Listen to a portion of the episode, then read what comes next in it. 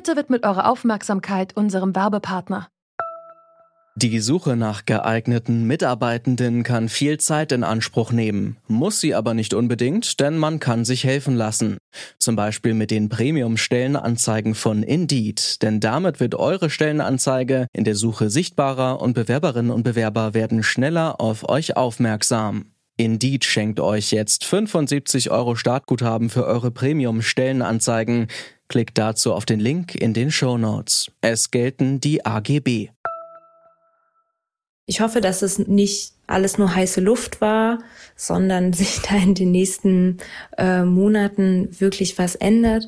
Bisher gab es noch keine greifbare Konsequenz. Ich glaube, die meisten Leute haben auch einfach jetzt äh, begriffen, dass irgendwie einmal einmal für 30 Sekunden klatschen, das bringt's nicht. Damit kann man damit erreicht man nichts und das bringt letztendlich auch den Leuten nicht, die in diesen, also die damit mit dem Klatschen äh, gewürdigt werden sollen. Die junge Frau, die wir hier gerade gehört haben, heißt Pauline. Sie ist Intensivpflegerin an einer Leipziger Klinik und möchte hier im Rahmen dieses Podcasts lieber anonym bleiben. Wenn Berufe systemrelevant sind, sollte sich das in ihrem Gehalt, den Arbeitsbedingungen und der Rente widerspiegeln. Wir sollten das auch nach der Corona-Krise nicht vergessen.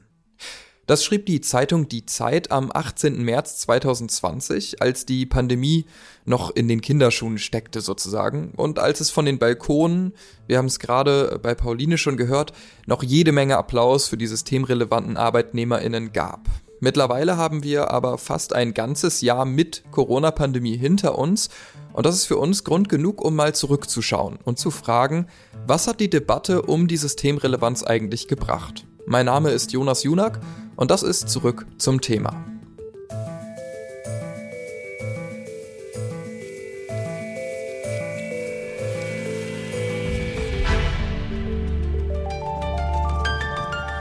Zurück zum Thema.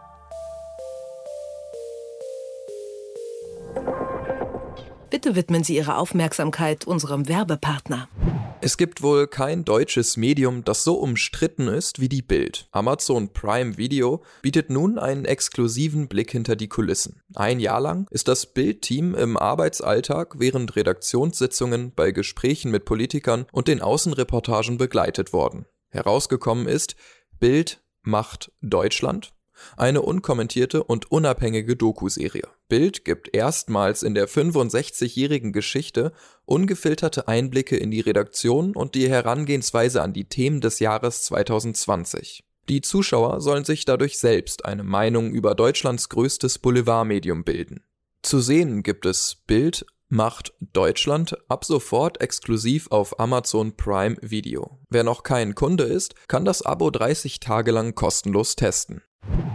Neun Bereiche zählt die Bundesregierung zur sogenannten kritischen Infrastruktur. Darunter befinden sich unter anderem Ernährung, Staat und Verwaltung, Gesundheit oder Transport und Verkehr. Diese Branchen haben laut dem Ministerium für Bevölkerungsschutz und Katastrophenhilfe Zitat eine wichtige Bedeutung für das staatliche Gemeinwesen, bei deren Ausfall oder Beeinträchtigung nachhaltig wirkende Versorgungsengpässe, erhebliche Störungen der öffentlichen Sicherheit oder andere dramatische Folgen eintreten würden. Wie systemrelevant diese kritischen Infrastrukturen sind, wurde durch die Corona-Krise ziemlich schnell klar. Von Pauline haben wir eben schon gehört, wie sich die Diskussion um die Systemrelevanz für sie als Pflegerin selbst angefühlt hat. Aber wie sieht's denn in den Supermärkten aus? Wir erinnern uns ja, Ernährung gehört ebenfalls zur kritischen oder systemrelevanten Infrastruktur. Und um das herauszufinden, habe ich mit Maurike Maaßen gesprochen. Sie ist Betriebsrätin und arbeitet bei Netto im Verkauf. Wie haben die Mitarbeiterinnen und Mitarbeiter von Netto denn dieses Jahr 2020 miterlebt? Können Sie das einschätzen? Ganz krass gesagt, wir sind verarscht worden oder wir werden verarscht. So, in der Richtung eigentlich, ne? weil wir wurden hochgelobt, äh, weil wir weitergearbeitet haben und mittlerweile ist, ich sag mal, auch auf der Seite der Politik gar nichts mehr davon zu hören. Wir kämpfen ja auch ähm, um, ja, wir haben jetzt dieses Jahr Tarif, oder nächstes Jahr Tarifrunde. Da wird von der Systemrelevanz mit Sicherheit auch nichts zu spüren sein, äh, wenn wir überhaupt eine Lohnerhöhung äh, erkämpfen können äh, wird die minimal, äh, vermute ich mal, mit Berücksichtigung auf die Zeit jetzt und auf die Corona-Krise. Ähm, es ist, man kommt sich irgendwie verarscht vor. Ne? Das ist eigentlich der Punkt. Wenn man Pauline und Frau Maaßen so zuhört, wird klar, irgendwas ist in dieser ganzen Diskussion um die Systemrelevanz schiefgelaufen. Warum systemrelevante Berufe so schlecht bezahlt sind, was sich konkret und zeitnah ändern muss und was die Debatte über die Systemrelevanz überhaupt gebracht hat, bespreche ich jetzt mit der Professorin Lena Hipp. Sie lehrt an der Uni Potsdam und forscht am Wissenschaftszentrum für Sozialforschung in Berlin. Was hat uns diese große Diskussion um den Begriff der Systemrelevanz jetzt eigentlich gebracht? Also hat dieses Wort die Wertschätzung für manche Branchen jetzt erhöht oder hätte man auf diese Diskussion auch mehr oder weniger verzichten können? Wenn man jetzt Bilanz zieht, hat es was genützt, diese diese Auszeichnung in Anführungszeichen zu bekommen, da muss man eher sagen weniger. Diese Berufe stark von Frauen ähm, dominiert, die sind nach wie vor schlecht bezahlt. Und da haben jetzt auch gar noch nicht mal so viel die Verbesserung, die es für die beispielsweise Krankenpflegerinnen und Krankenpfleger im öffentlichen Dienst ähm, gegeben hat, genutzt. Warum sind denn die Arbeitsbedingungen in eben diesen Branchen, also Pflege, Lebensmittelverkauf oder eben auch Erziehung, so auffallend schlecht? Also liegt es daran, dass dort äh, einfach weniger Gewinn erwirtschaftet werden kann, als jetzt zum Beispiel sagen wir, in der Autobranche, wo dann die Löhne teilweise wesentlich höher sind? Mhm. Also die Produktivitätsgewinne in allem, was zum Bereich der personennahen Dienstleistung gehört, die sind einfach nicht so besonders groß. Da kann man nicht viel automatisieren, da kann man die Wertschöpfung nicht erheblich erhöhen. In der aktuellen Situation kommt dann noch natürlich hinzu, dass sie einfach ein großes Ansteckungsrisiko haben. Da kommen die gar nicht drum und die können sich sehr schlecht schützen systemrelevant sind zu großen Teilen Arbeitnehmerinnen, also Frauen. Wenn wir dazu jetzt noch Care-Arbeit, die im Privaten erledigt wird, nehmen, also zum Beispiel Erziehung, emotionale Arbeit oder alle möglichen anderen Dinge, die im Haushalt und eben nicht auf der offiziellen Arbeitsstelle passieren, dann scheint der Begriff Systemrelevanz ja im Prinzip eng mit dem Begriff des Geschlechts verbunden zu sein. Ist das in diesem öffentlichen Diskurs irgendwie zu kurz gekommen?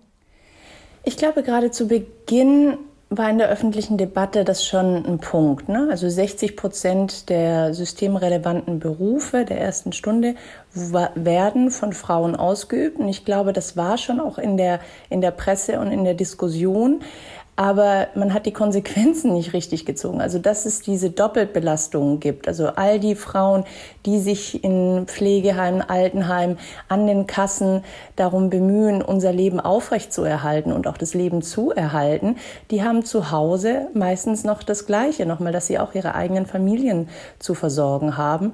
Und ich glaube, dieser Doppelbelastung muss generell in der Gesellschaft eine viel höhere Wertschätzung und viel höherer Stellenwert eingeräumt werden. Gibt es denn, ähm, um dieses Gespräch vielleicht noch mit einem Ausblick abzuschließen, Ihrer Meinung nach konkrete Vorschläge für die Politik, die jetzt Maßnahmen einleiten sollten oder Maßnahmenvorschläge? Was man tun kann, um beispielsweise diese Care-Berufe aufzuarbeiten, da hat der Gleichstellungsbericht der Bundesregierung eine ganze Reihe von Vorschlägen gemacht. Und ein ganz banaler ist auch der, dass diese Berufe beispielsweise gerechter und gleichmäßiger zwischen Männern und Frauen verteilt werden. Also beispielsweise auch mehr Männer in diese Berufe zu bekommen, weil empirisch ist es so, je höher der Frauenanteil in einer bestimmten Berufsgruppe ist, desto geringer die Bezahlung. Und die Hoffnung ist, wenn man diese Berufe für Männer attraktiver macht, die Männer da rein bekommt, dann steigen auch die Löhne.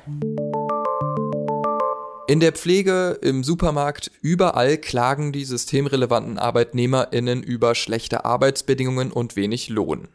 Um diese Probleme zu bekämpfen, braucht es laut der Verkäuferin Maurike Maaßen zum einen natürlich faire Tarifverträge. Die Debatte hat aber noch eine andere Dimension. Die systemrelevanten Berufe werfen nämlich einerseits wenig Profite ab und sie werden andererseits zu 60 Prozent von Frauen ausgeübt. Und da wird die Care-Arbeit, die im eigenen Haushalt stattfindet, noch gar nicht mit eingerechnet. Deswegen sagt die Sozialwissenschaftlerin Lena Hipp, dass diese Berufe unter anderem gerechter zwischen Männern und Frauen verteilt werden müssen. Und damit endet diese Folge von Zurück zum Thema auch schon. Falls euch der Podcast gefällt, könnt ihr ihn bei Spotify oder in allen anderen gängigen Podcast-Playern abonnieren und dann bekommt ihr jede Folge, sobald sie rauskommt, direkt in die Inbox. Ich bin Jonas Junak und das war's hier von meiner Seite. Ich sag bis bald und ciao.